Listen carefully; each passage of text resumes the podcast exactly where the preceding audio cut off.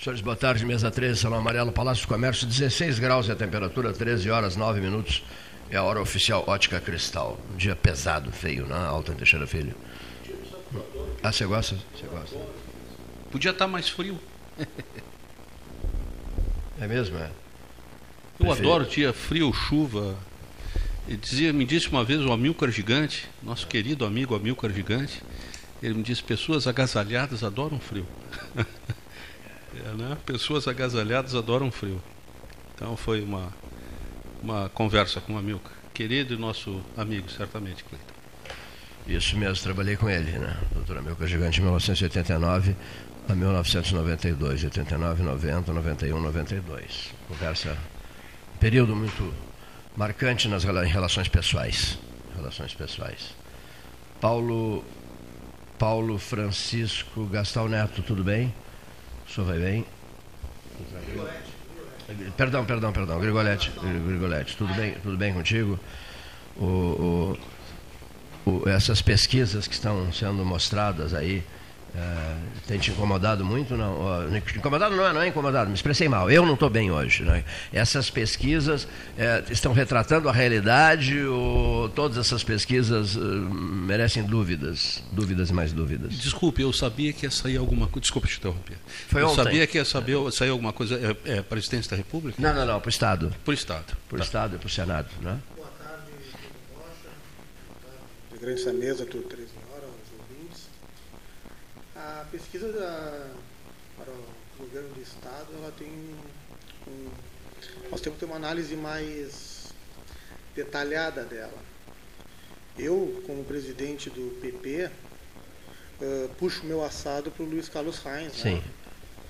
E quando a gente faz as pesquisas, a gente entrevistas, a gente busca as informações nos grandes centros. Eh, não sei qual foi o instituto que fez a pesquisa, mas provavelmente pode ter sido o Instituto Paraná, aonde eles buscam informações em Porto Alegre, Pelotas, Caxias do Sul, Santa Maria e Passo Fundo. E esquecem as pequenas regiões, Ah, as esse é um pequenas dado cidades. muito interessante que o, que o Gastal está dizendo aqui. Então, cidades com Só 3 os mil... grandes centros, é isso? cidades com 3 mil habitantes, 5 mil, 20 mil habitantes, essas pequenas cidades, aonde o PP está enraizado, pois nós somos um partido municipalista e temos diretório, diretórios eh, em 490 cidades do, do Rio Grande do Sul, de 497, não são pesquisadas, né? E falta essa, esse tipo de informação que a gente só vai colher nas urnas ou com pesquisas específicas.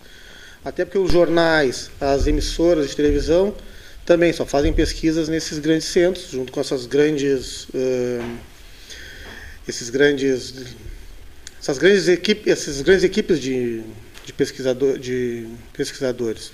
Aí falta essa informação complementar. Acredito que esteja até correta, não sei, não, acredito que seja assim, que seja assim mesmo, pelo, pelo fato de Porto Alegre, Pelotas não estarem, não serem o, o chão, o celeiro de votos do Heinz, mas acredito que ele reverte essa diferença nas pequenas cidades onde o, o agronegócio, a agricultura familiar é bem mais forte é, e é o chão dele. Me, me perdoe a pergunta. Eh, Lembra de cabeça assim qual é o resultado da pesquisa? Eu Ah, é gostaria de saber quem é né? o primeiro lugar. É, Era 19% Eu não tenho a para tabelista o aqui. pré- pré-candidato Onix, 10% para o pré-candidato Edgar Preto e 7% para o candidato Heinz. Aí depois tem mais outros nomes aí. Bel, Bel- É uma lista grande, É uma né? lista grande, tem vários, vários candi- pré-candidatos, né? E que, claro, né? Até estamos trabalhando com suposições, né? a gente ainda não tem as ainda não foram feitas as convenções onde de fato vão concorrer todos esses candidatos e acaba que se divide os votos. Até o nosso conterrâneo Eduardo Leite está na pesquisa, né? É citado na Há pesquisa. dois cenários, né? É, dois cenários. Dois dois cenários. cenários. Num Aí- cenário, no outro Aí não. ele vai para primeiro lugar. Num É, cenário está o. O tá Eduardo Leite? Exato. É, no segundo cenário. Desculpe. 26, 27%. Eu não resisto, Cleiton, tu me conhece. Eu vou fazer uma provocação, ó amigo. Se o PP tiver convenção, ele vai respeitar a convenção? Ah, provavelmente, vamos. É. Mas ele não é do PP? Se? Mas disse do não, do PP. PP, PP.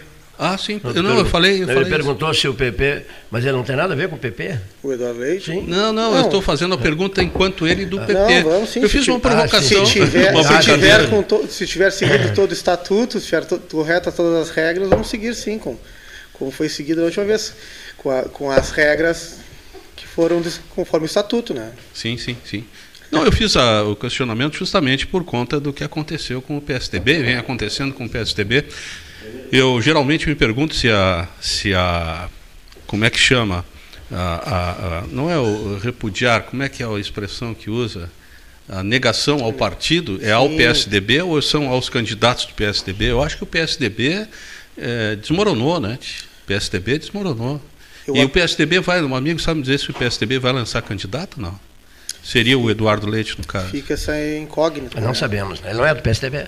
Não, não, eu estou fazendo não, geral, não é ele certamente não. Vai responder. Não, não, não, não, acho difícil. Ah, não, é muito difícil fazer projeção estadual em relação ao PSDB, à presidência da República. É, nós ficamos, nós estamos aqui no fim do mundo, não, como disse o Papa Francisco.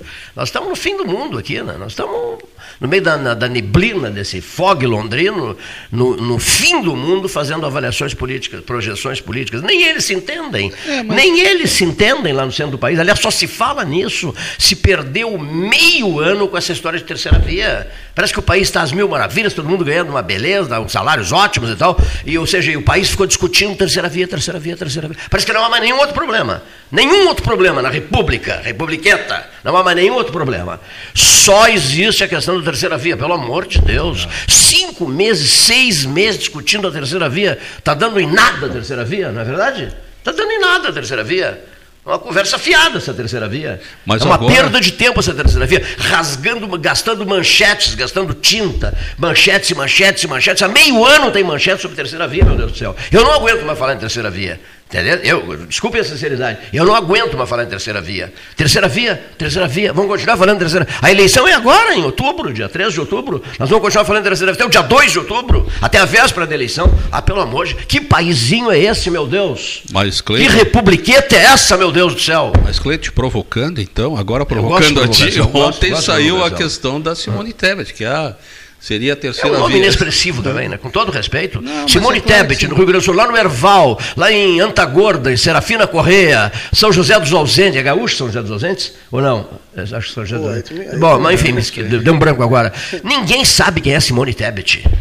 Mas Simone, Tebet, de uma hora para outra, os caciques políticos retiram de dentro da, da, da, da, Cartola. da Cartola o nome de Simone, fila do, do Ramstead, um ex-senador da República, que foi senador no, no ano mil, olha aqui, não, desculpe, mas, mas ah, daqui a pouco a grande solução é Simone Tebet, com todo respeito, na, no país inteiro, uma ilustre desconhecida, ou não é?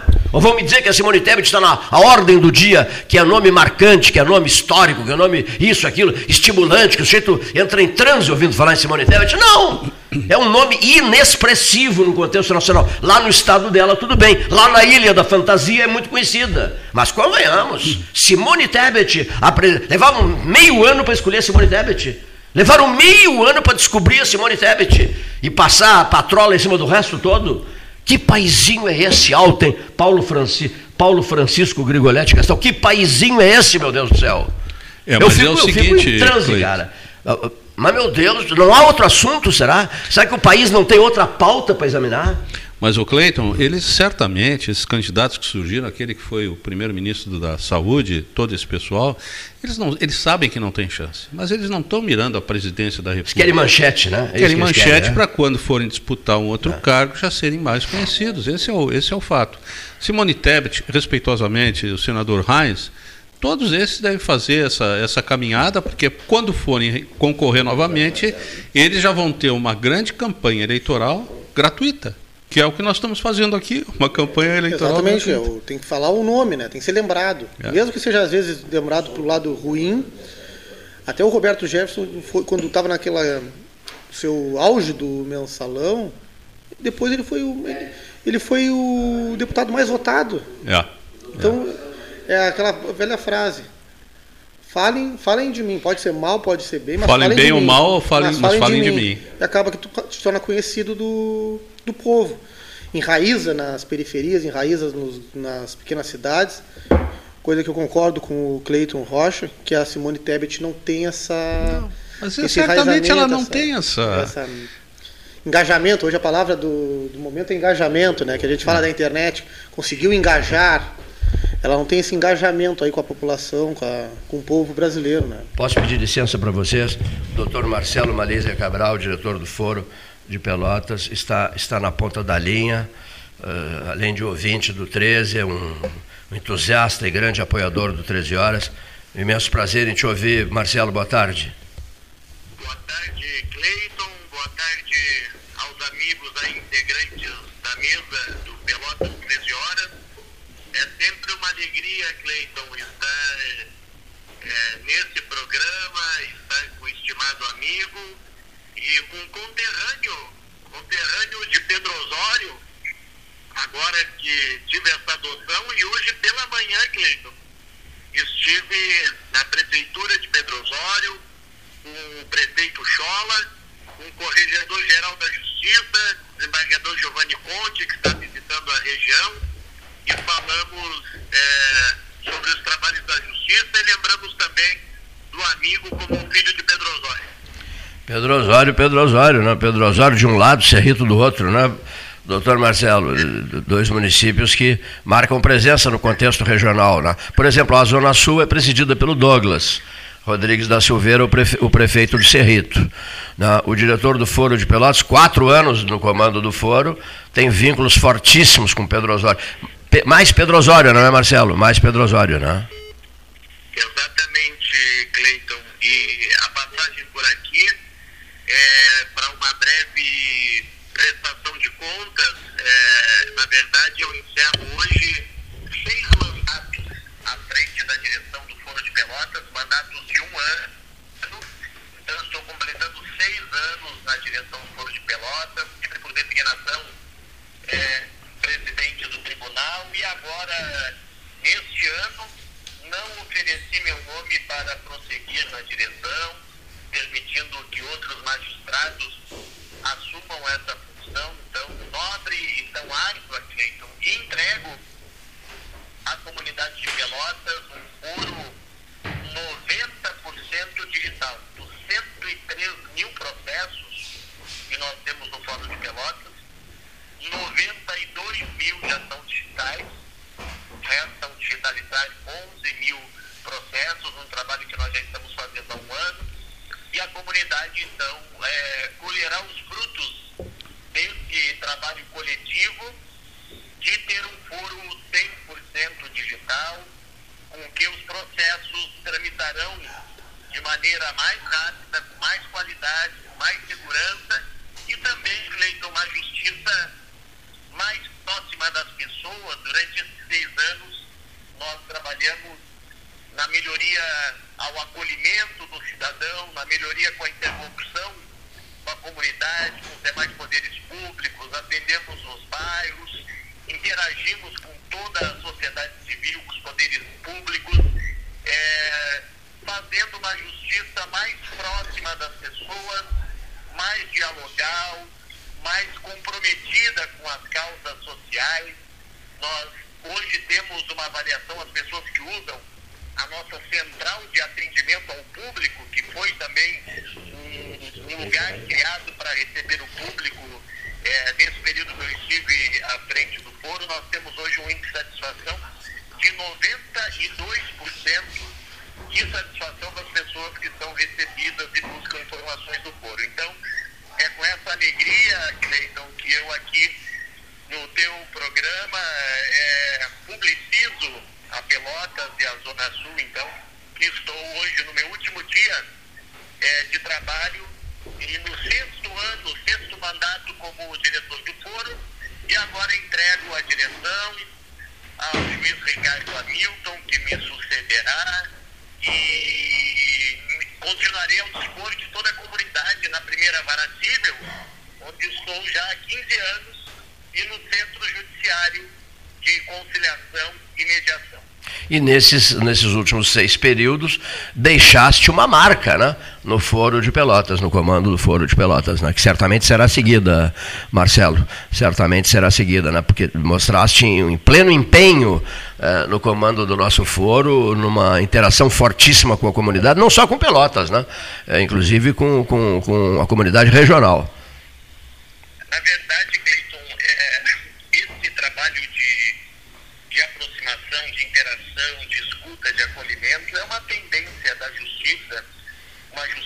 mais próxima, uma justiça mais democrática. Tanto que o Corregedor-Geral da Justiça, que é o chefe máximo da Justiça de primeiro grau, está, desde o mês de fevereiro, visitando todas as comarcas do Rio Grande do Sul. Eu estive com ele até poucos minutos atrás. Ele esteve no Foro de Pedro Osório, o desembargador Giovanni Conde, Corregedor-Geral da Justiça, o desembargador Altair Lemos, que é o ouvidor Nacional da Justiça e ouvidores do Tribunal de Justiça do Rio Grande do Sul estiveram em Pedro Osório, agora iriam almoçar em Pinheiro Machado, vão interagir com a comunidade ainda hoje em Pinheiro Machado, depois em Piratini. Amanhã estarão em Pelotas, às 15h30, haverá uma audiência pública no salão do Tribunal de Júri, aqui no Foro de Pelotas, amanhã às 15h30. É o corregedor-geral, a presidente do tribunal, nossa conterrânea desembargadora Isis Helena e o ouvidor-geral do tribunal estarão amanhã às 14h30 dando posse ao novo diretor e às 15h30 numa audiência pública aberta a toda a comunidade para ouvir reclamações, anseios, elogios, sugestões. Numa demonstração, Cleiton, e, e aqui eu faço respondendo à tua colocação, numa demonstração que a justiça precisa, como um poder que presta serviços públicos, precisa estar próxima e ser muito acessível às pessoas, o que foi talvez a, a, maior meta da minha gestão, foi essa de aproximar a justiça da comunidade, torná-la acessível às pessoas, colaborar com as mais diversas iniciativas é, da comunidade pelotense. Eu cito aqui o Pacto Pelotas pela Paz, que teve uma participação intensa do Poder Judiciário, intensa do Poder Judiciário, e colaborou com essa belíssima política pública que integrou todos os setores, todos os, setores da segurança pública e o Judiciário, OAB, Ministério Público, Pelotas pela Paz, é, possibilitou a redução de todos os indicadores criminais de Pelotas. Os crimes contra a vida, Cleiton, nós tínhamos é, um número de 32, 32 mortes ano por 100 mil habitantes. Estamos na taxa hoje é, de pouco, de, pouco mais de 2 ou 3%, uma redução de 80% dos homicídios. Isso tudo foi possível, Cleiton, com diálogo, com proximidade, com construção de pautas comuns, mantida a independência e as funções de cada instituição. Não é porque o Poder Judiciário está sentado numa mesa para debate e construção com a polícia, com a B, com a prefeitura, com a Câmara de Vereadores, não é em razão de estar sentado dialogando com essas instituições que ele vai ser conivente ou vai ser complacente com alguma situação, de maneira alguma.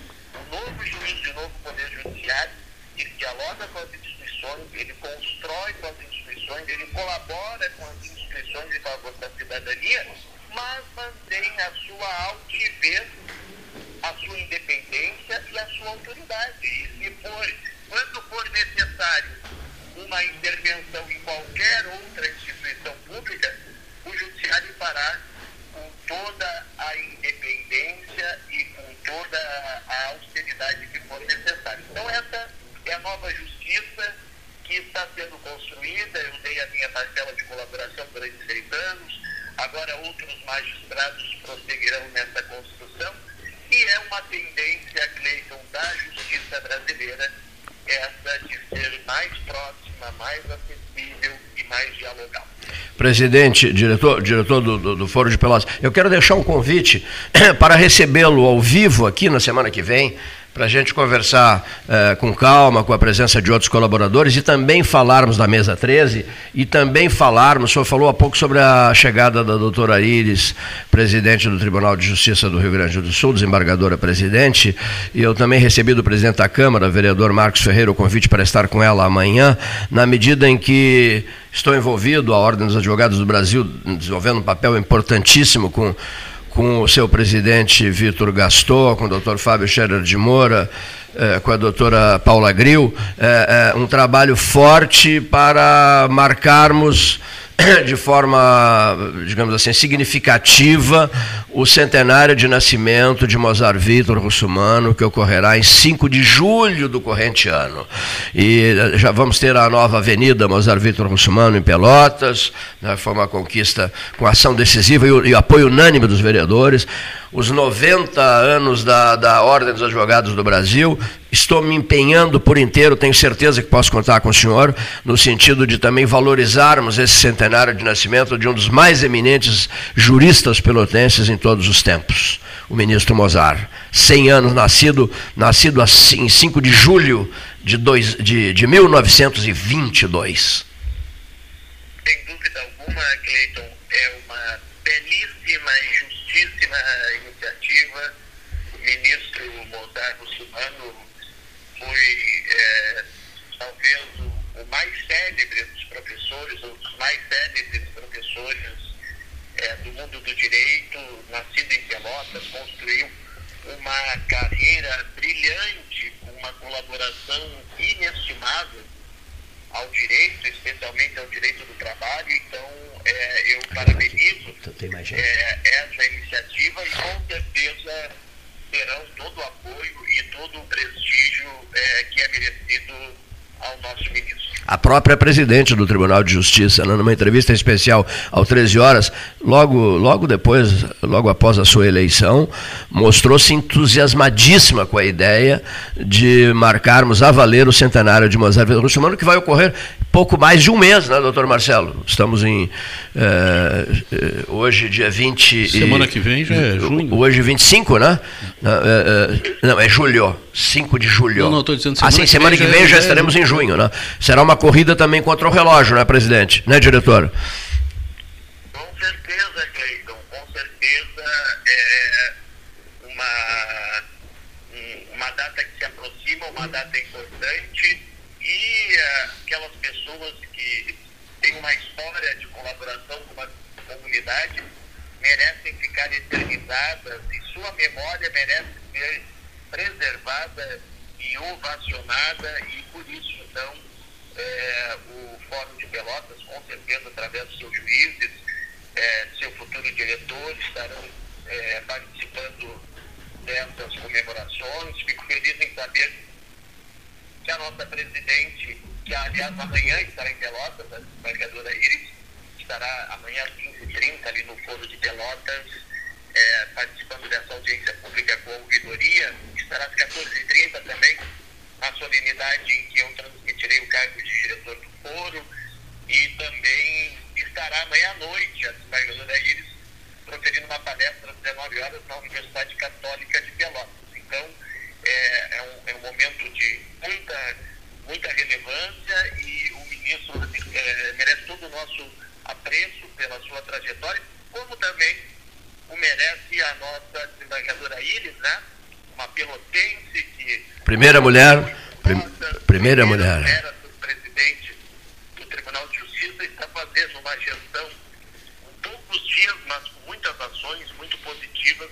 Também merece todo o nosso apreço e o nosso carinho. Muitíssimo obrigado, prezado amigo, diretor do Foro de Pelotas. Né? Uh, o Rafael Amaral me pede para transmitir um abraço a ti. Ele está aqui conosco, ao lado do presidente, do ex-presidente do IP, uh, do Júlio Ruivo, nosso amigo Júlio Ruivo, visitando o estúdio do 13 Horas. Receba um forte abraço nosso e o convite mantido para que na semana que vem, ao vivo, a gente possa trocar mais ideias sobre o nosso Poder Judiciário, doutor Marcelo. Muito obrigado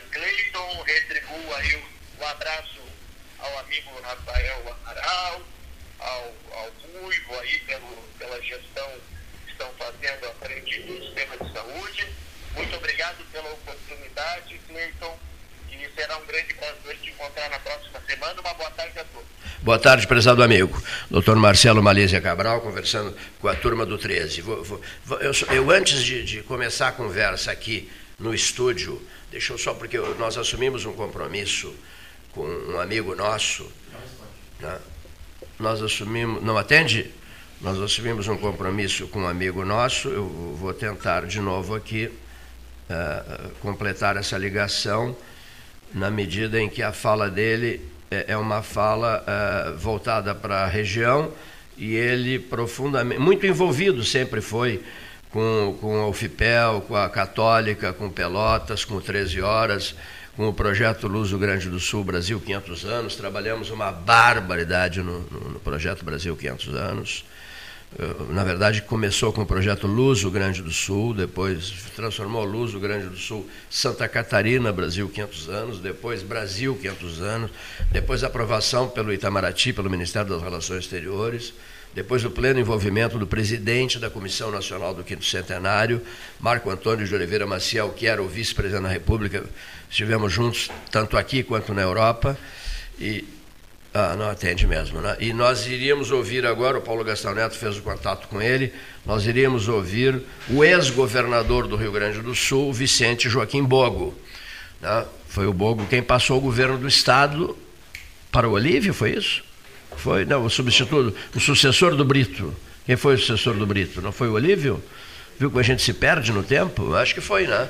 Enfim, o Brito não quis passar o cargo, deixou o governo antes, num gesto horrível, cruel, horroroso, inaceitável em política, etc. Mas teve muita grandeza o vice-governador do Rio Grande do Sul, que assumiu o cargo de governador e, com muita firmeza de propósitos, o que, que ele fez? Ele passou o cargo ao senhor Olívio. Eu tenho quase certeza que é o Olívio, às vezes dá um branco na minha cabeça tanta informação, são tantas as informações né, que se tem, daqui a pouco você. É aquela história, quem foi o vice do fulano de tal? As pessoas não sabem. Ninguém lembra quem foi o vice do prefeito X, do prefeito Y, do governador X, do governador Y. O sujeito chega e pergunta, queima a roupa. Cleiton, quem foi o vice do governador X?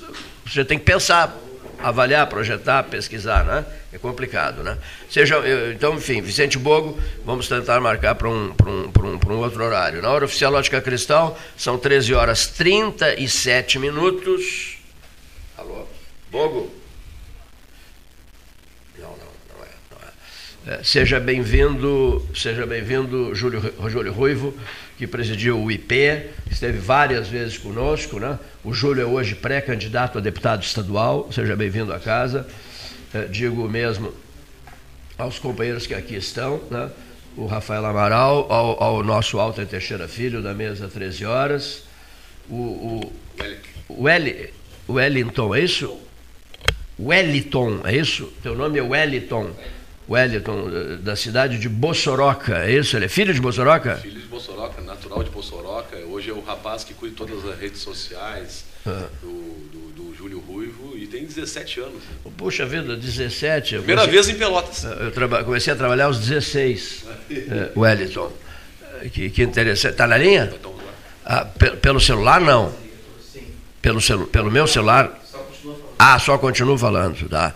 Pra, pra, pra, pra... Bom, teremos tempo para conversar aqui. Seja bem-vindo, Wellington, filho de Bolsonaro, que é a terra do Olívio, né? Não, terra de Olívio Dutra, não filho de Bolsonaro, um governador do Rio Grande, filho de Bolsonaro.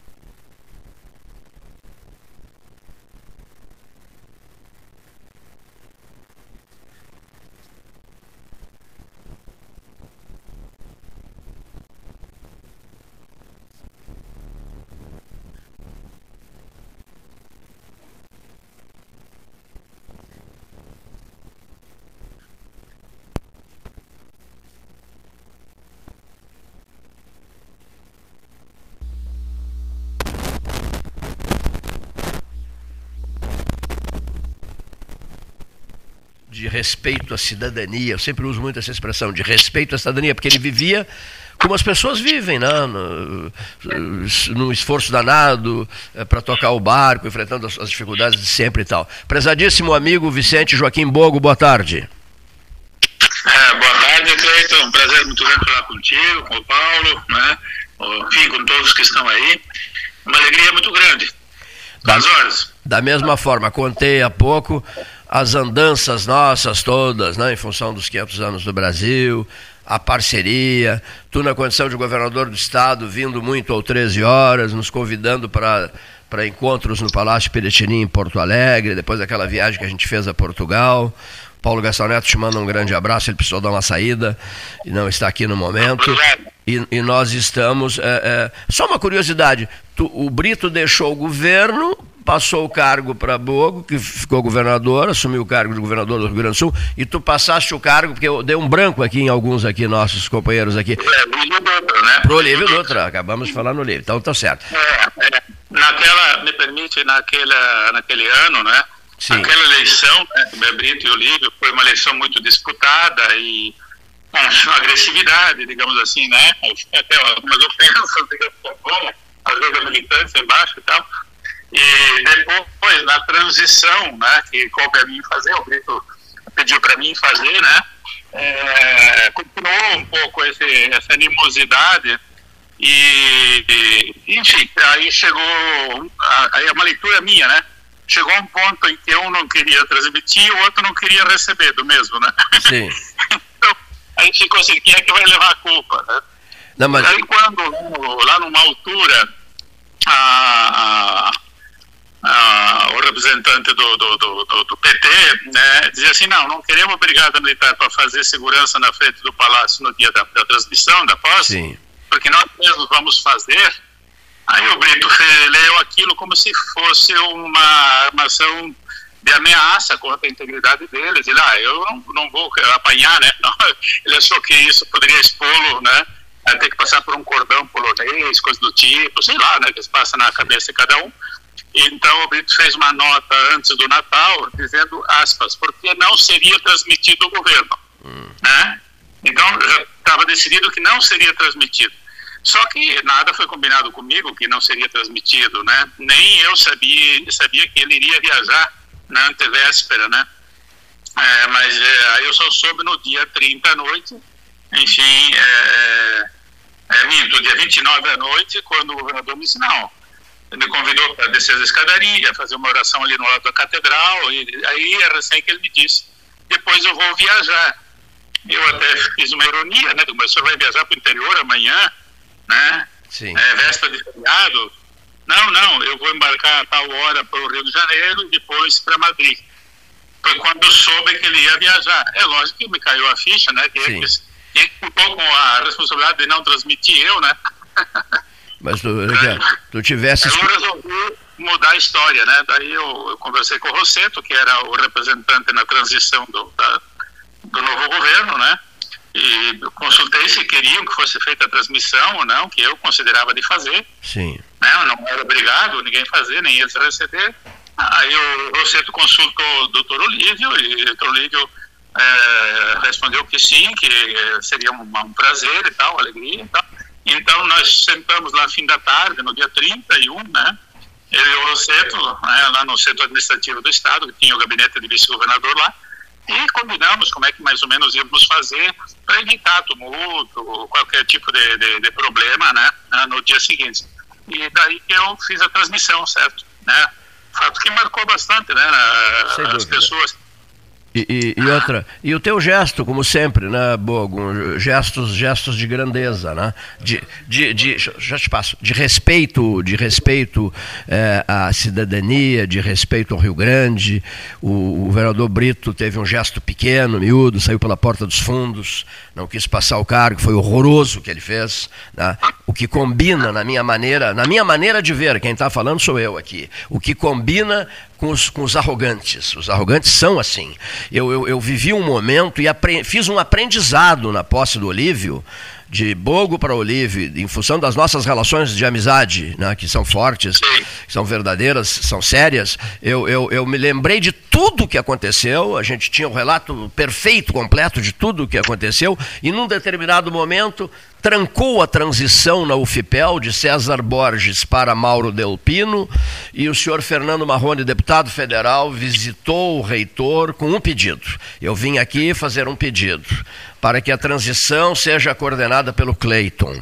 E me perguntaram se eu toparia coordenar a transição num momento extremamente delicado nas relações políticas entre, gru entre grupos políticos. E eu, do que, antes de responder, sabe, no que, eu nunca falei isso, estou contando agora, antes de responder, no que, que eu pensei, Vicente Joaquim Bogo? Eu digo, o, Bo, o Bogo passando o cargo para o Olívio, o Bogo colocando algodões entre cristais, o Bogo sabendo caminhar na, na, em meio areia movediça. O gesto do Bogo é um gesto que eu não esqueci, achei extraordinário e eu vou aceitar essa coordenar essa transição a pedido do deputado Fernando Marrone que é muito meu amigo, meu amigo pessoal e que naquele momento representava os segmentos de esquerda vencedores do processo. E eu me lembrei de ti, dos teus gestos e, e fiz o mesmo.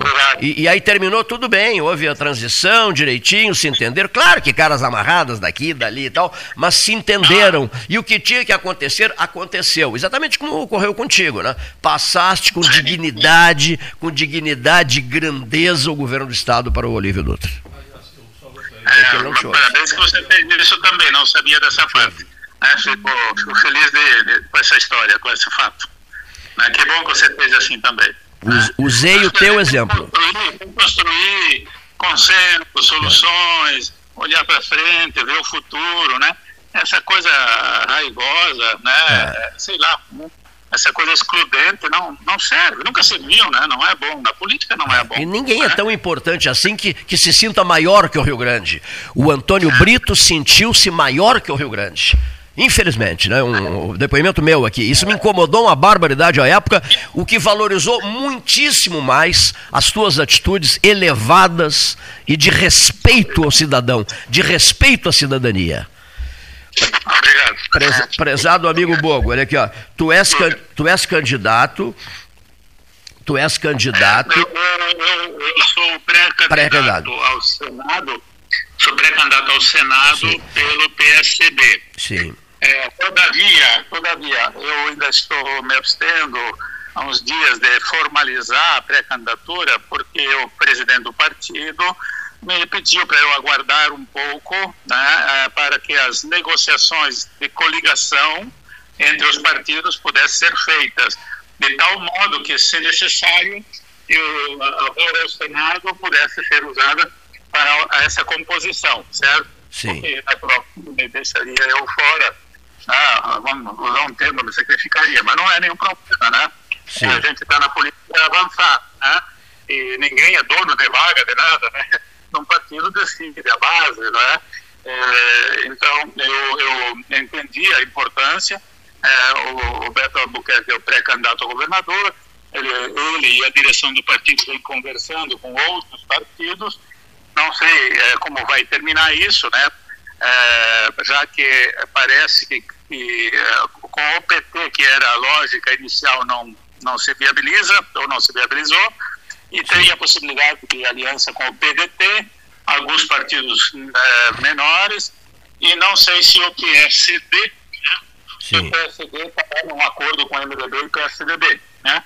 O quadro muda toda hora, né? Então okay. eu vou aguardar fechar o mês, até metade da semana que vem, e acho que daí o partido também não vai poder ficar esperando em definitivo, indefinido, né? Sim, sim. É, sem, sem pôr seus nomes na rua, né? Se tá na hora, tá, tá, tá passando da hora, né?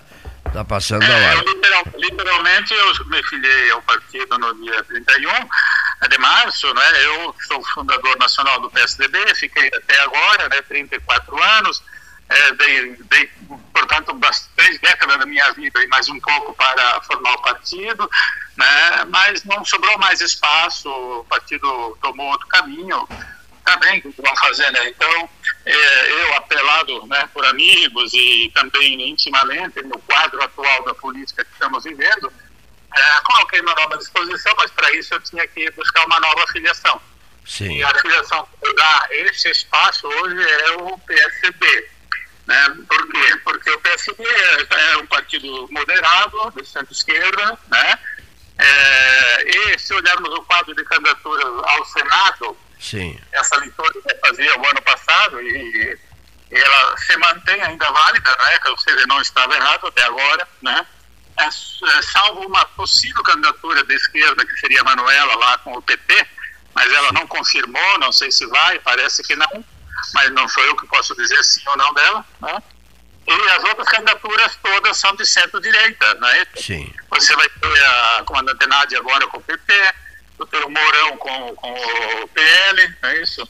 É, você tem o Lazer Martins, que é, é, o senador, vai à reeleição. Ana, Ana Amélia. E, e a Ana Amélia. Então, esses quatro candidatos estão no campo de, do centro para a direita, é isso? Sim. A esquerda, centro-esquerda, não tem ninguém. Então, eu via também essa possibilidade que haveria um campo fértil de centro-esquerda, né? Sim. E acho que eu poderia transitar bem nisso aí. Então, coloquei meu nome à disposição do partido e espero que é, me liberem nos próximos dias para eu começar a, a, fazer meus contatos, a viajar, a publicizar finalmente, né? E nós vamos esperar a tua visita ao vivo aqui, Bogo. É, eu, eu, com certeza, né? Eu saindo pré-candidato, vou comparecer, né? A, Aliás, o, o nosso pré-candidato estadual em Pelotas vai fazer o lançamento da sua pré-candidatura dia 8, se não me falha a memória, né? É, e, então, já me convidou e eu, em princípio, deveria estar dia 8 em Pelotas ou 9, né? Mais provavelmente dia 8, porque 8 e 9, porque dia 9 já, já tem um compromisso que daí já não é eleitoral, que é, é Bento Gonçalves, Gonçalves na abertura lá da FENA Vou te, é. vou te, esperar no dia vou te esperar no dia 8, porque 8 é meu número de sorte. Ah, então, combinamos. Pegou seis. Bogo, última questão. Tu foste presidente da OSERGS, né? Estamos na semana sim. da agroecologia, não é isso? É agroecológica, né? É, sim. Sim. Ju... sim ah, sim. ia perguntar ou queria que eu comentasse? É, não, fazer um registro sobre isso, né? Eh, de orgânicos, ah, né? Ah. Sim, sim. É, eu acho que a cada dia que passa, e hoje com toda a, toda a mídia, toda, todas as redes sociais, hoje a gente vê o mundo a, instantaneamente, né?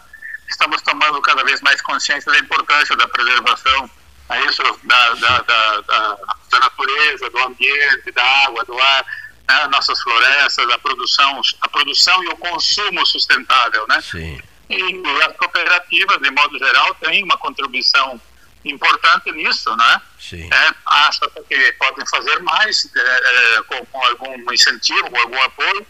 E, e, e, de fato, esse é um tema que é, não vai sair da pauta tão cedo, né? Cada vez vai ser mais forte porque estamos discutindo a vida nesse planeta, né? Sim. Do jeito que vai ainda, com, com ah, tanto lixo, com tantos químicos que a gente usa, desde o do shampoo, ao sabonete, né, a lavar a louça, os materiais de limpeza que vai na máquina de lavar.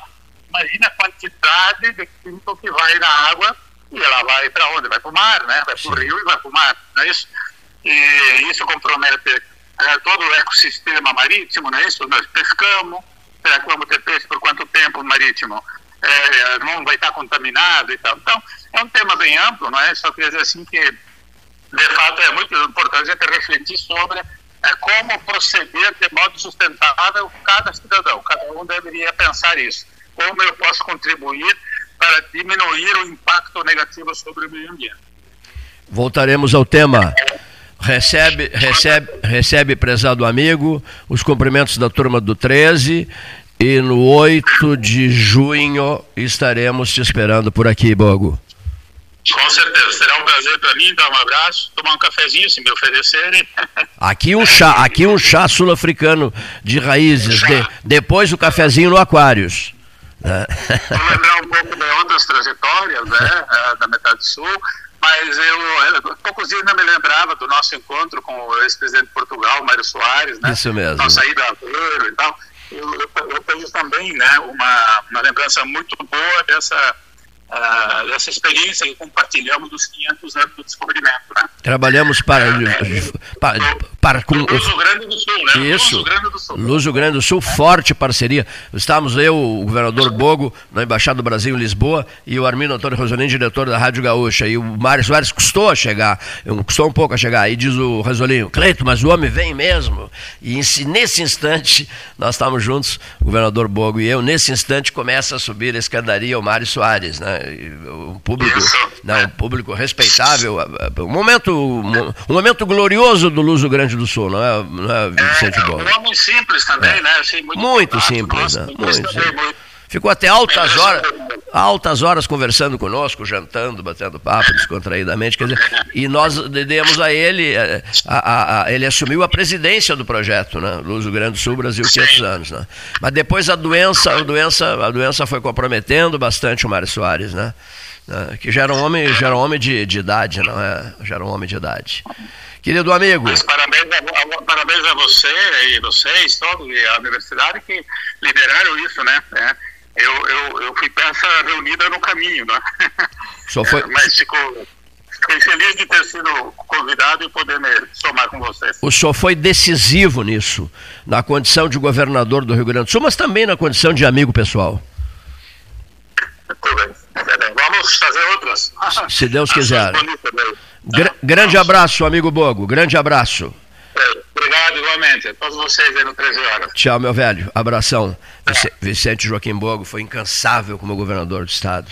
Sabe aquele governador do Estado que te telefona, que quer saber o que, que, ele, o que, que a gente está precisando, o que, que vocês precisam que eu faça o que, é que vocês inventaram em matéria de, de, de iniciativa eh, do programa, no caso não foi só do programa, envolvendo federal e católica, né? o que, é que vocês estão querendo, o que, é que vocês precisam, o que, que vocês querem que eu faça? Eu sou o governador do Rio Grande do Sul. O que, que vocês querem que eu faça? Cleiton, o que, que tu queres que eu faça?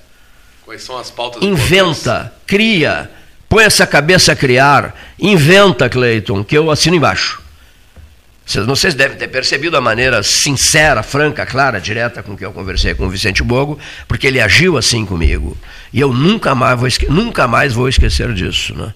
As atitudes, os gestos espontâneos, amigos, do sujeito que não deixou o cargo de governador, por, por, por curto que tenha sido o espaço para exercê-lo, né, porque o Brito caiu fora e não quis passar para o Olívio, mas ele assumiu várias vezes o governo do Estado em outras ocasiões, sempre o mesmo.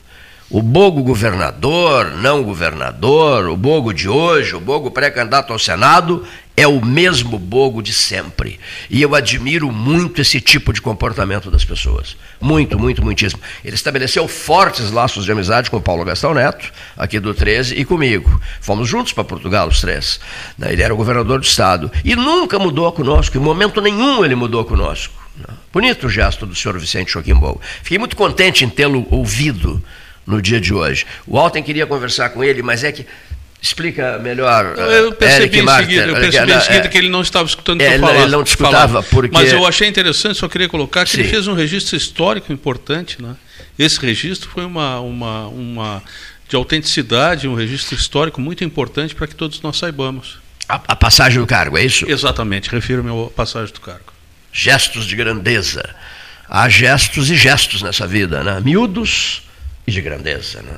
Eu fico sempre valorizando e louvando os gestos de grandeza, né? Porque senão não se avança, não se avança, não se avança, não se avança. No conflito, na arrogância, na fúria, na prepotência, na falsidade, no exibicionismo, não se avança. Mas não se avança mesmo.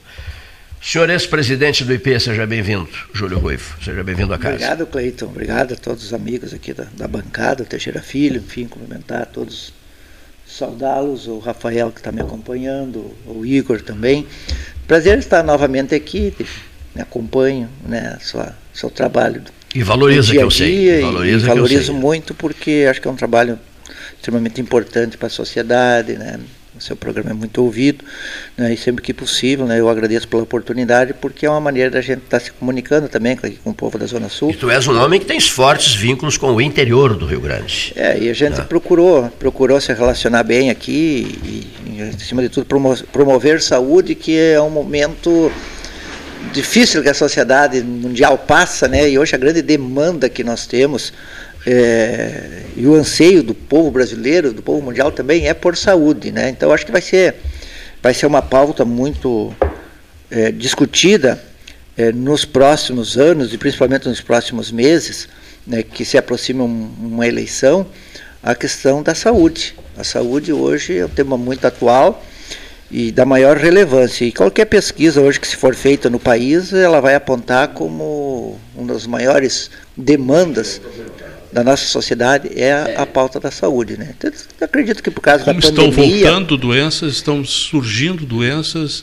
e doenças que eram, é, vamos dizer assim, do cotidiano, estão se avolumando, como é o caso de câncer, né?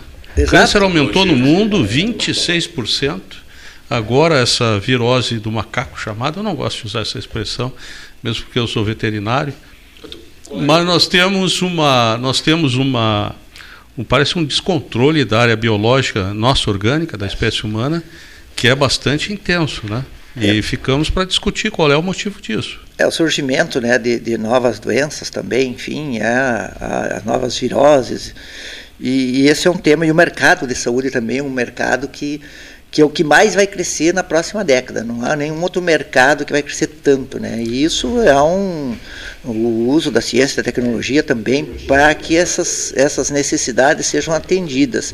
Então há grandes investimentos né, que está sendo feito no mundo todo, né, não só em vacinas, mas acima de tudo em, em medicamentos, em, em princípio ativos que possam é, revolucionar esse surgimento de, de, de, novas enfermidades.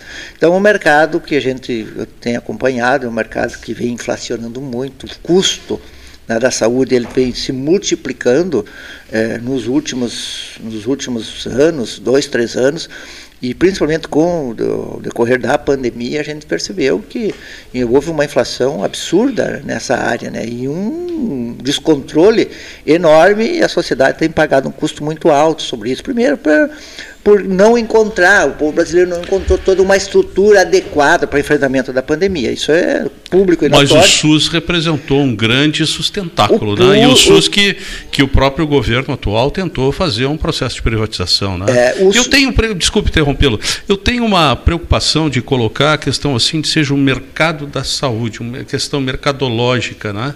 Porque eu entendo que a saúde é um direito de povo, um dever, direito de todos, um dever é, cidadão dos governos, né?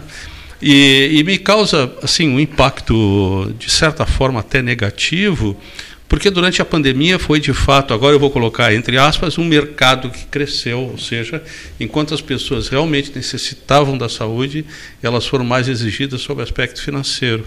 E nós tivemos a Prevent, é, Prevent Senior, né, que foi a a empresa que deu essa, esse problema todo nacional. Sim, e, e, e houve uma exploração em cima da pois é. sociedade é. brasileira, em cima, inclusive, dos próprios planos de saúde. Eles são, exploram e são explorados também, né? Porque. É, são os é, mais explorados, porque é. para eles restou de fato aquilo que agora a gente sabe, aliás, nós não, né? todos nós já sabíamos, mas que muitos sabem, que é um elemento básico que é o SUS, né? Eu, um elemento sou, de apoio, né? Eu sou um admirador, eu, eu a, a minha vida política ela ela surgiu no, no, início da formação do sistema único. Quando Porra, houve a, a houve a regulamentação na Constituição em 88 e depois se levou um, bom tempo para regulamentar. Foi se regulamentar lá por 90 em, em, em uns quebradinhos. Né? Então, não foi assim tão imediato né? essa regulamentação e houve uma luta da sociedade brasileira, aí o papel do controle social, das entidades de classe, para que aquilo que foi colocado na Constituição deve ser regulamentado. Então, de lá para cá, a gente percebeu que o sistema, é, ele teve, foi talvez, eu tenho dúvida que foi a maior conquista da sociedade brasileira em termos de saúde pública, né, e entre outros fatores, isso possibilitou que a população pobre tivesse um atendimento digno, mesmo que muitos ainda reclamam que o SUS é demorado, que o SUS tem problemas. Ele tem problemas porque ele talvez nunca tenha sido prioridade para nenhum governo. É, né? o, isso o, que eu ia colocar. O saúde né? nunca foi colocado como uma grande prioridade de governo. E, e, o retrato disso, isso não, não, não criticando, não quero nem fazer entrar para esse campo né, da crítica, mas a, a, a, nenhum governo teve o olhar uh, de que o, haveria necessidade de um, de um aporte maior de recursos, tendo em vista que o modelo que foi criado ele é um modelo que dá direito universal. E esse modelo, para que funcionasse na plenitude, precisava de grandes investimentos de infraestrutura. E a pandemia veio retratar agora, uma luta que quem sempre foi fez gestão de, de, de saúde sabia de que nós tínhamos deficiências enormes né, de infraestrutura pública na distribuição, não só regional, mas a nível de, de, de, Brasil. E a pandemia retratou isso, os hospitais despreparados, o sistema despreparado, e aí aquilo que não se gastou historicamente passou a se gastar sem, sem ter de onde tirar. Que aí veio as verbas de contingência, enxugamento e tudo que foi lado, né, a, fazendo a os remanejamentos para que houvesse um suporte mínimo né, para o tratamento da pandemia. E isso aconteceu não só no Sistema Único de Saúde, aconteceu inclusive com os planos de saúde também. Né? E, e, esse, e, esse, e esse problema, claro que nesse meio tempo muitas pessoas morreram, né? Talvez tivesse uma estrutura mais adequada, muitas 660... mortes teriam sido evitadas. Né? Então, a sociedade, hoje, o que, que a gente vê que a pandemia trouxe para nós, e eu sou eu, eu sou um defensor da saúde, sou um batalhador por isso. É um dos motivos que eu estou na vida pública é tentar fazer gestão e tentar fazer saúde para trazer qualidade de vida às pessoas. E, o efeito pandemia terminou é, fazendo com que muitas pessoas, e a própria crise instituída econômica, é, fez com que muitas pessoas, aqueles que ainda tinham um pouco de condições de ter plano de saúde, migrassem para o SUS. Então, hoje nós temos mais de 70% da população brasileira, e são mais de 150 milhões é, de habitantes, que dependem exclusivamente do SUS. Aumentou, eu acho que 70%. essa questão da dependência da, da, da, da, da população brasileira aumentou sobremaneira. Agora nós temos 20 milhões de pessoas eh, com insegurança alimentar. Né? É. Isso é algo terrível. Influencia e importante sobre também. isso é a questão de que desses 20 milhões, aproximadamente 20 milhões, 25% ou seja, 5 milhões são crianças. Isso é uma questão que é, é, é crucial, porque a subnutrição infantil ela carrega consigo efeitos para o resto da vida da, da, dos indivíduos. Né? Então nós temos 5 milhões de crianças. Eu almocei há pouco. Nós aqui não temos problema, quem sabe não saibamos nem imaginar o que significa para as crianças, para um pai, inclusive, que necessita alimentar, ainda mais que temos que valorizar agora, estamos também na semana do alimento orgânico, né? Pois é. Eu acho que, eu acho, não, tenho absoluta certeza, defendo isso, embora como é, médico veterinário, né, não seja especificamente a minha área, nutrição, Somos mas que colegas, a... somos colegas. Pois é, ninguém é perfeito, né? então, é, essa questão da, da, da, do alimento orgânico ser fundamental para a manutenção da saúde. E aí eu faço, há pouco você colocou aqui o, o, a questão do agronegócio, eu sou daqueles que faço a distinção e que existe muito clara entre o que é agronegócio e o que é agricultura familiar. Né? É, eu sabe que eu tive uma experiência bem exitosa, eu fui, eu fui prefeito né, por dois mandatos na minha cidade, que é Santiago, na região central, Santiago? É, e, Mas eu adoro Santiago. Olha eu aí, essa cidade muito bonita, muito boa, pessoal, muito acolhedora. Eu fui lá justamente para falar sobre abelhas. E, é um grande é, produtor, um grande de produtor de mel, eh, Santiago. Sim, apicultores. E é um né? dos melhores méis do mundo segundo serviços é, de diagnóstico de universidades. É. Mas a meliponicultura, que é a nossa produção de mel de abelha sem ferrão também é significativa e está se recuperando. Não faço campanha de um pelo outro em questão de qualificação e importância, os dois são. Mas a meliponicultura, que é a produção de mel por abelha sem ferrão, que são as abelhas nativas do Rio Grande do Sul, também teve uma um, um, seminário, os próprios meliponicultores reuniram em Horizontina, uma atividade muito interessante também que teve. Sabe que, que o governo lançou vários programas de, incentivo aos arranjos produtivos locais e, e, nosso mapa lá tinha um vazio de, de relação aos arranjos produtivos, nós não conseguia deslanchar e conseguimos fazer um único que foi na área do mel. Nós temos um arranjo produtivo lá que tem uma marca específica e que foi um trabalho junto com a Universidade de, de, de, Santiago e nós conseguimos emplacar, pelo menos colocar no mapa estadual um arranjo produtivo. Os meliponicultores lá estão muito ativos, são tentando muito, são fazer muito organizados, São muito organizados, nós temos marca reconhecida também, e nós temos trabalhos técnicos muito relevantes lá. Uma coisa que eu quero ver se eu compro de lá, eu provei só uma e adorei, é a cerveja de mel. Olha aí. Cerveja de tem, mel, é, é, eu não sou muito chegado em cerveja, devo dizer. A Piara Padre Assis é o, é, o, é o que faz esse produto, né? E ele é, também é um exportador né, de, de subprodutos do mel e também de, de relevância enorme lá para o nosso setor. Né? Mas a minha experiência que eu ia falar era, era em relação ao orgânico. Sim. Eu fiz algumas políticas públicas nisso. Eu fui criador de três grandes feiras em Santiago. Santiago é autossuficiente na maior parte na, na questão da, da verduras. Alface, rúcula. Ele é autossuficiente e ele, ele, é ele vende, ele exporta é, produtos vindo da agricultura familiar. E uma das experiências que eu consegui, é, eu digo que é uma experiência exitosa, que depois a gente teve o reconhecimento estadual, foi a questão de, de colocar na merenda escolar, começamos com 50% de tudo que era comprado vinham da agricultura familiar de orgânicos. Nós implantamos uma feira de orgânicos e fizemos com que todos os produtores que estavam ali, que tinham registro, é, certificação de orgânico, eles é, preferencialmente a, a, merenda escolar passava a vir desses desses feirantes, né? Então foi foi foi um, um case de sucesso, eu diria, porque se incentivou muito a agricultura orgânica e se expandiu bastante a comercialização desses produtos, até mesmo da forma mais popularizada, porque o mercado era muito pequeno lá em Santiago e a partir dessas ações de inclusão na merenda escolar nós conseguimos difundir bastante a produção de orgânicos em Santiago. Está tendo, eu, eu, agora confesso que não sei o dia, mas à tarde, 15 horas, não sei se é hoje ou amanhã, uma, eu acho que é na frente da prefeitura, minha informação para a rádio está sendo horrorosa, porque está inconsistente e imprecisa. Mas, enfim, está tendo uma atividade, vai ter uma atividade exatamente sobre alimento orgânico, né? que, é, sem sombra de dúvida, é um fator importante para a questão de saúde.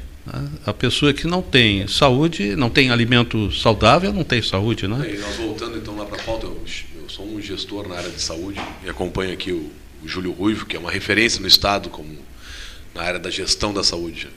E quando nós falamos em saúde, nós falamos também, da, o senhor comentava agora há pouco, eu estava escutando atentamente e aprendendo aqui um pouco.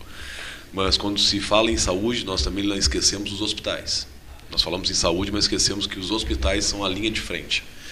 É, nós, hoje, né, nesse, nestes momentos filantrópicos, né, Federação Nacional dos Hospitais Filantrópicos estão em Brasília na busca de mais recursos, porque o SUS não se mantém mais. Se não são os planos como IP, Unimed, outros planos como Carris, não teriam como a Mil, não teriam como manter o sistema único de saúde em funcionamento.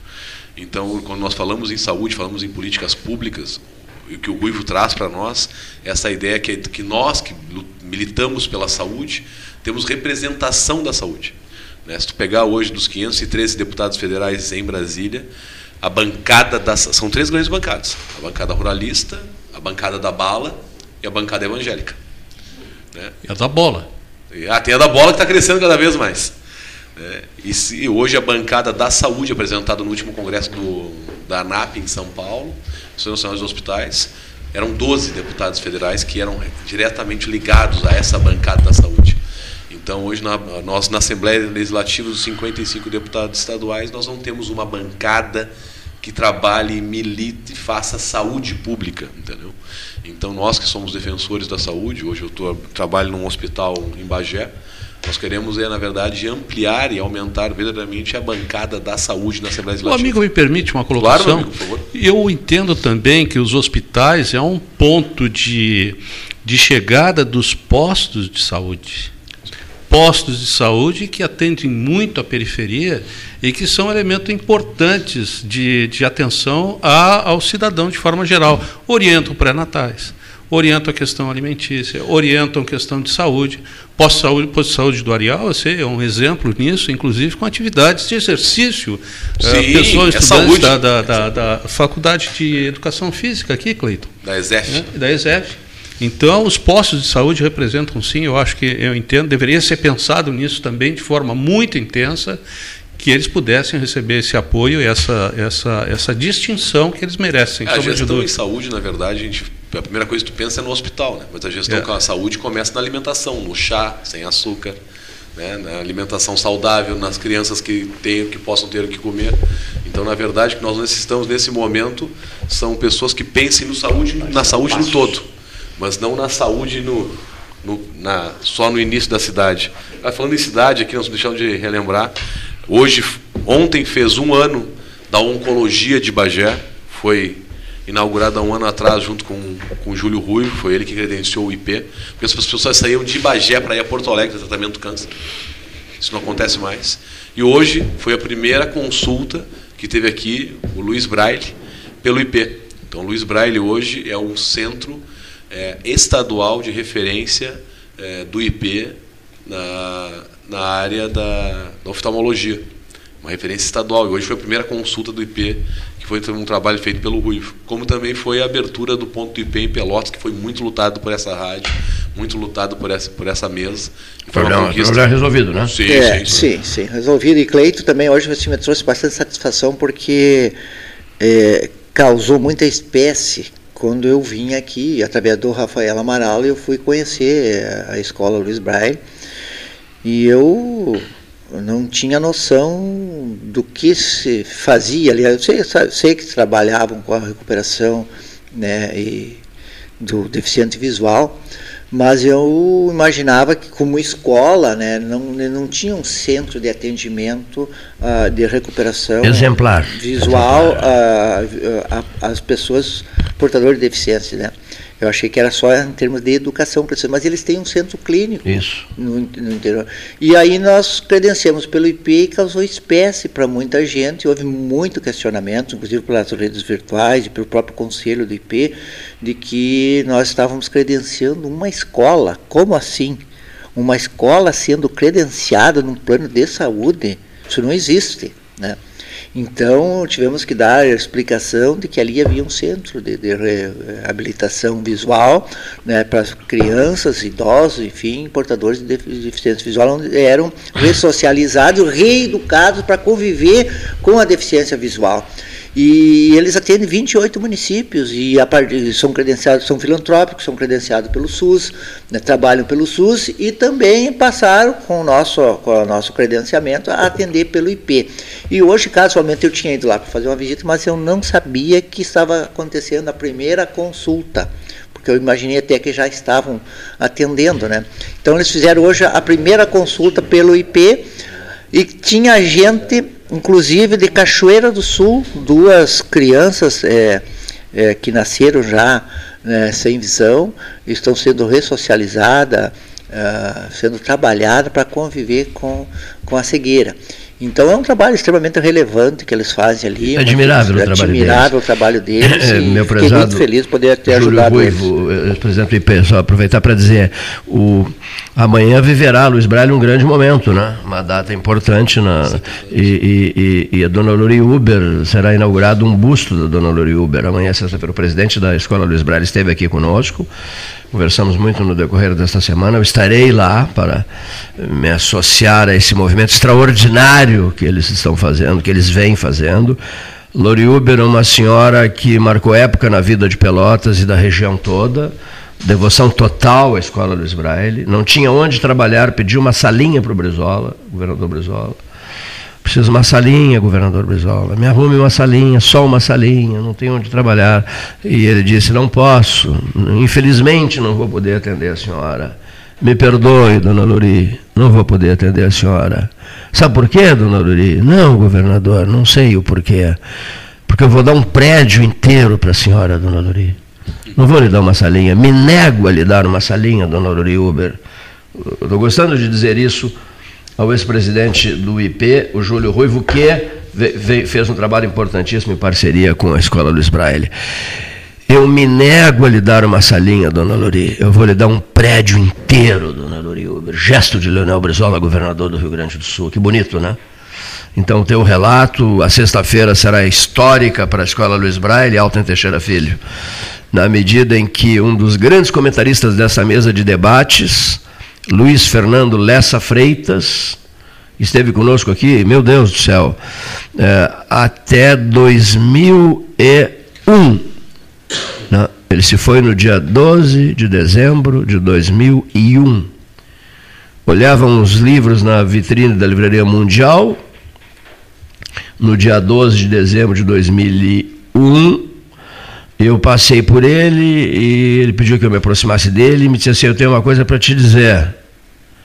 Tu, tu, com essa tua mania de não acreditar em mim, tu, tu, eu sei que tu vais negar o que eu vou te dizer, mas guarda o que eu vou te dizer.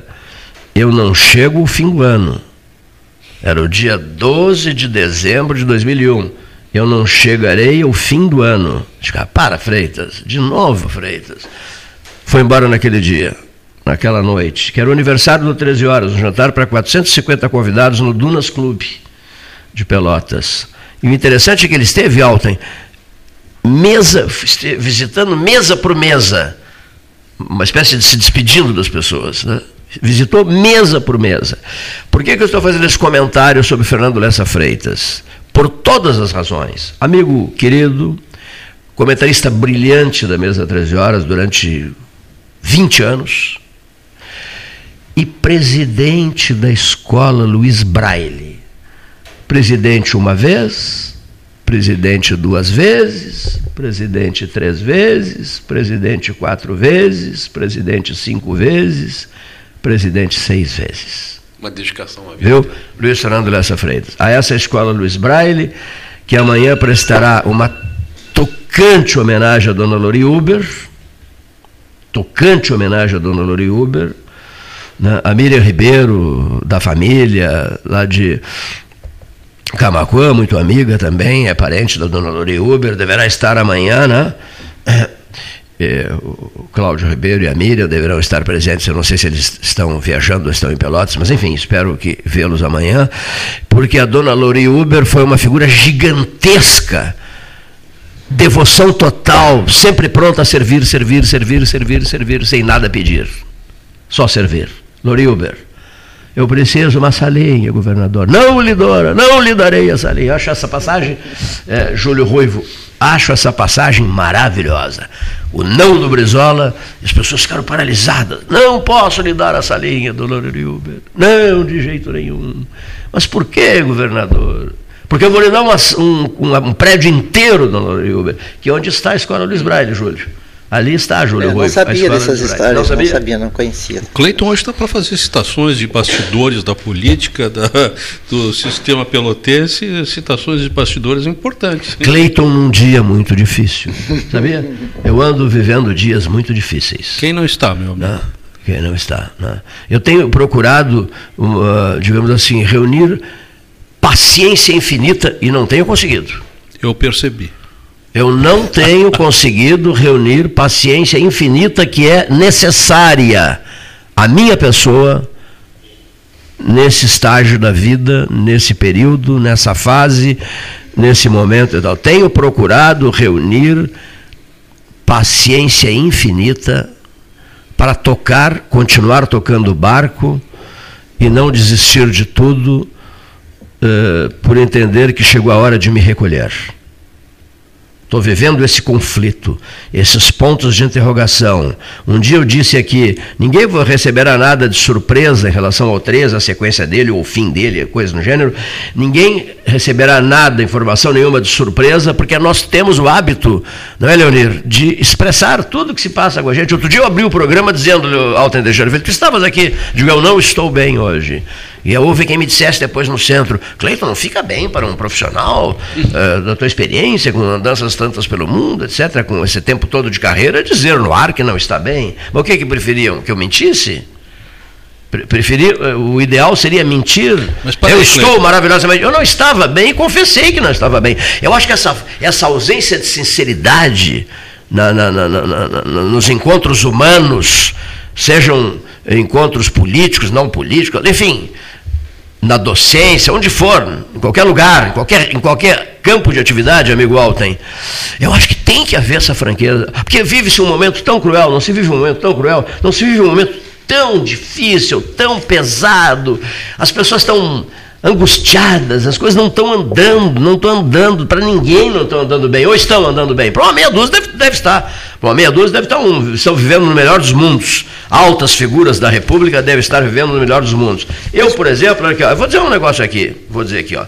Eu ontem à noite, o Alto haverá de me entender, vocês também, é claro que sim, nesse festival de franquezas, não é, doutora Ana Kleinovski, prezada amiga, nesse festival de franquezas, que eu entendo necessárias, por isso ninguém vai ficar, ninguém vai pegar nada, ninguém vai receber nada de surpresa. Qualquer coisa que venha a acontecer amanhã ou depois, porque as franquezas são expressadas a todo momento aqui.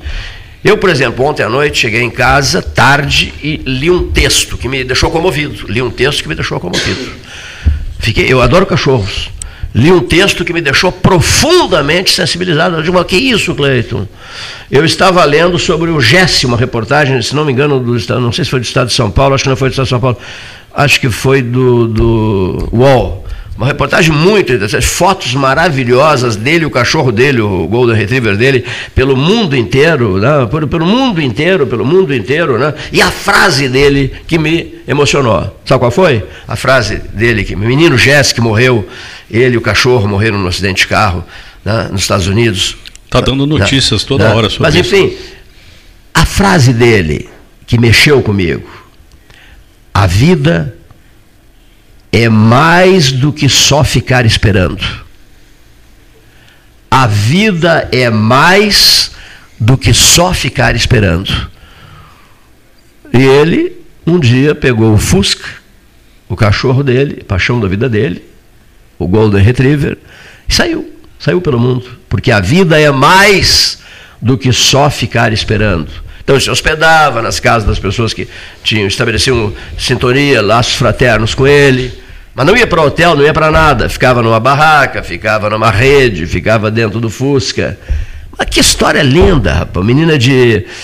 Ele, na verdade, ele é apaixonado por Santa Catarina, por, por, por, por Camboriú.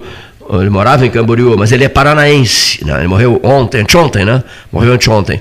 A reportagem, essas, não sei, eu até pedi para o Leonir e para o Eric que me passassem, me passaram, para o Jonathan Costa da Silva, que gostou muito do texto. O texto, evidente, não é meu, o texto é de um jornal, só que eu acrescentei a frase que era a frase preferida dele, que não está no texto. A vida é mais do que só ficar esperando. Então, ele cansou de ficar esperando e resolveu viver a vida, viveu, terminou a vida dele junto com o cachorro dele, numa tragédia, enfim. Mas essa história dos últimos anos dele, do cachorro dele, andando pelo mundo, vivendo com simplicidade, em sintonia com, com os espíritos humildes. Cleito. Né? Fez dele um camarada merecedor da minha emoção ontem à noite. Então, assim, para já me pré-despedir aqui, nós temos uma reunião num hospital que, que o Rui foi um parceiro, que é o Hospital Miguel Pilt e tal. Mas eu vou dizer uma coisa para ti, vendo tu falar, né? eu discuto. E, cara, na vida tem pessoas que apenas querem passar. E outras que vão deixar marcas, cara. E aí tu escolhe o que, que tu quer ser. Então, assim, ó, tu não. Tu nasceu para deixar marca. E tu paga um preço alto por isso. Só tu sabe que tu paga. Então, meu irmão, daqui uns anos, quando, quem sabe eu vou primeiro, quem sabe tu vai primeiro, o Rui vai primeiro, mas quando tu for e eu estiver aqui, quando falarem no Clayton Rocha, eu vou dizer: eu o conheci e eu sei quem ele era. E é isso que vale, cara. Tu fez diferença na vida das pessoas e é isso que realmente fica. Parabéns. Isso tudo de momentos, né? De momentos e os momentos ruins, eles, a gente sempre espera que são passageiros, né? Se for isso, vai passar, se Deus quiser, novos momentos bons virão. Eu te agradeço aí pela oportunidade mais uma vez, agradeço a vocês, o 13, né, pela companhia, por estar sempre abrindo esse espaço para mim. Eu sou um batalhador da área da saúde, eu estava comentando com o Teixeira Filho aí que o povo brasileiro hoje sofre muito e a grande prioridade deles é fazer gestão em saúde, porque nós precisamos melhorar nossa qualidade de vida e saúde é um tema muito atual. E é essa a bandeira. E a suprema, é a principal preocupação das pessoas, né? Obrigado aí, ah, pessoal do 13. Saúde. Um abraço a todos. Obrigado, Júlio. Sucesso na tua caminhada. Pré-candidato à Assembleia Legislativa do Rio Grande do Sul. Qual partido? Fiquei curioso. Progressista. Pelo PP, Partido Progressista, né? Pelo PP, Partido Progressista, cujo candidato a governador é o senhor uh, ex-prefeito de São Borja, Luiz Carlos Reis. Não é isso? Que já esteve várias vezes conosco aqui. Um abraço, querido. Muito obrigado pela visita. Um grande abraço para vocês e a casa sempre ao teu dispor. Casa, a casa sempre, sempre, sempre às ordens. Nós ouvimos um abraço, um abraço. Cumprimentos a esse jovem de 17 anos, Wellington, filho de Bossoroca, assessor de redes sociais, né? fazendo um trabalho tão bonito, no auge da sua juventude. Né? 17 anos, hein? Imagina. Imaginemos-nos com 17 anos, Alten. O Cleito faz tempos. Faz tempo, né? faz tempos, Jorge. Gostarias de voltar aos 17? Não, né? É, Acho que não. Quem sabe sobre aspecto orgânico, mas não mental. Não mental, né? não sobre o aspecto cultural. Exatamente. A gente, É interessante essa resposta. A gente aceita eh, esses avanços da vida da gente, a maturidade, a experiência, etc. Não dá para trocar pela inexperiência dos primeiros tempos. Não, não dá, não se aceita sob hipótese nenhuma. O que me resta é um, quem sabe, é um novo processo reencarnatório mais positivo e mais produtivo do que eu tive nesse. Aí já é uma pauta interessantíssima que precisaria de muito tempo, né? É. Para análise, para debate, etc, etc, etc. Eu gostaria de ouvir o comentarista Marcelo de Oliveira Passos em função de microcrédito, né, empréstimos e tal, que é um tema muito importante, bem interessante neste 13, aqui no Salão Amarelo do Palácio do Comércio, hora oficial Ótica Cristal, 14 horas 29 minutos. Boa tarde, ouvintes do Pelotas 13 horas. Boa tarde, Cleiton Rocha. Boa tarde também a todos os debatedores desta mesa antiga, influente e importante de debates do extremo sul do país. Bem, o assunto hoje interessa a muitos micro e pequenos empreendedores, particularmente aqui da região de Pelotas, da metade sul, Rio Grande e outros municípios. Uh, o programa Crédito Brasil Empreendedor está sendo uh, lançado né?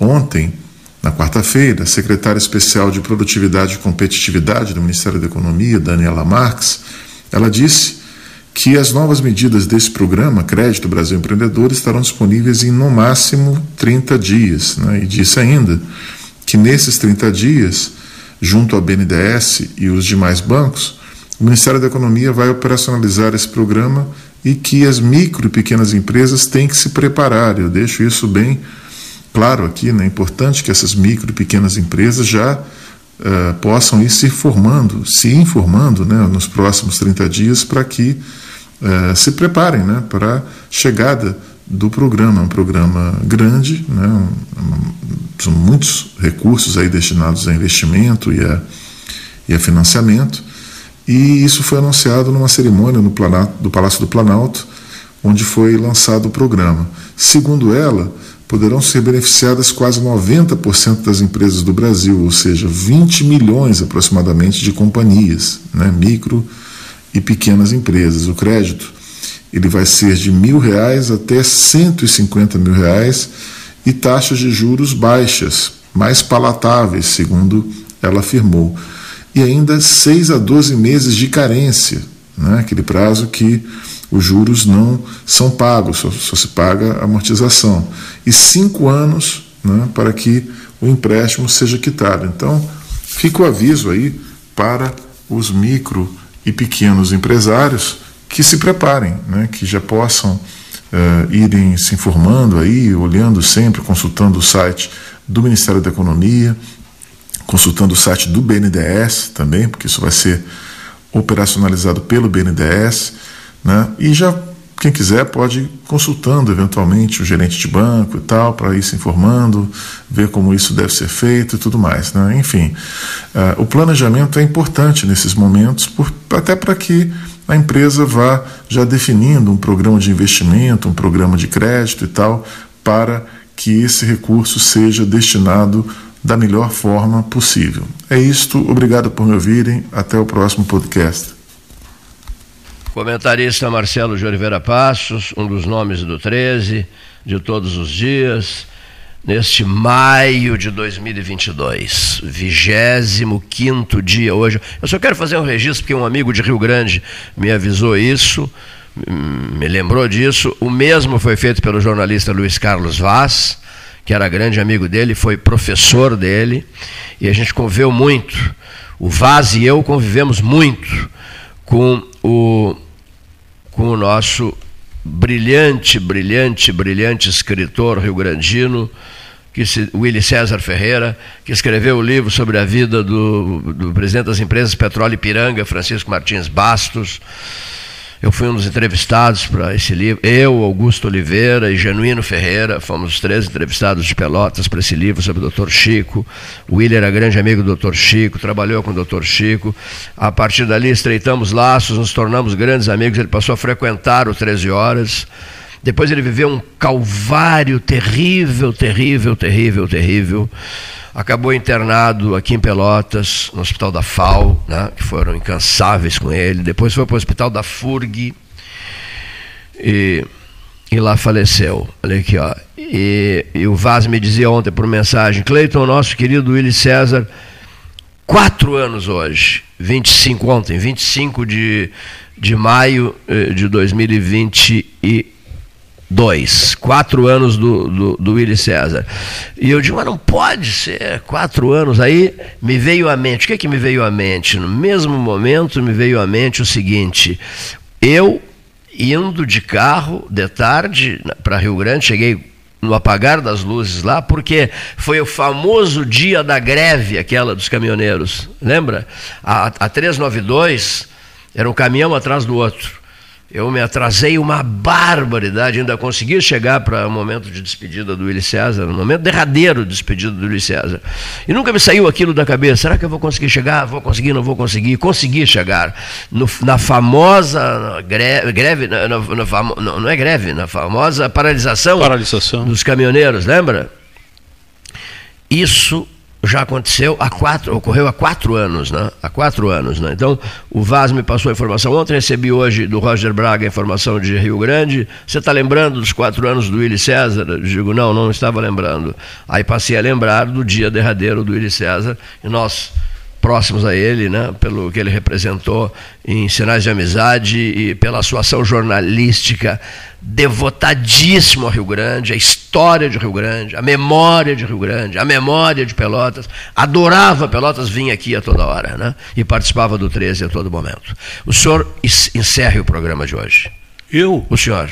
Que responsabilidade. O senhor é com o senhor. Eu já fiz uma declaração antes, agora o senhor tá, é o convidado para encerrar o programa. Puxa vida, de surpresa assim, a única coisa que eu posso dizer é que um dia como esse, chuvoso, um pouco frio, é um dia maravilhoso, mesmo pensando naqueles que estão na rua, que merecem, isso serve, quem sabe, para nós eh, aumentarmos a nossa atenção, a questão de simpatia e a nossa importância no nosso dia a dia. E eu citei esse ditado hoje três vezes aqui no, nos muito. bastidores, é. Que parece que é um ditado chinês que diz: Me ame quando eu menos merecer, porque é quando eu mais preciso. Boa Me tarde. ame quando eu menos merecer, porque é o que, eu, é o que eu mais preciso. Porque é quando eu mais preciso. O boa tarde é contigo. Abraços pampianos fraternos. Estamos na semana, ou já passou, foi a semana passada, da agroecologia. Uma alegria ter estado aqui contigo, meu irmão.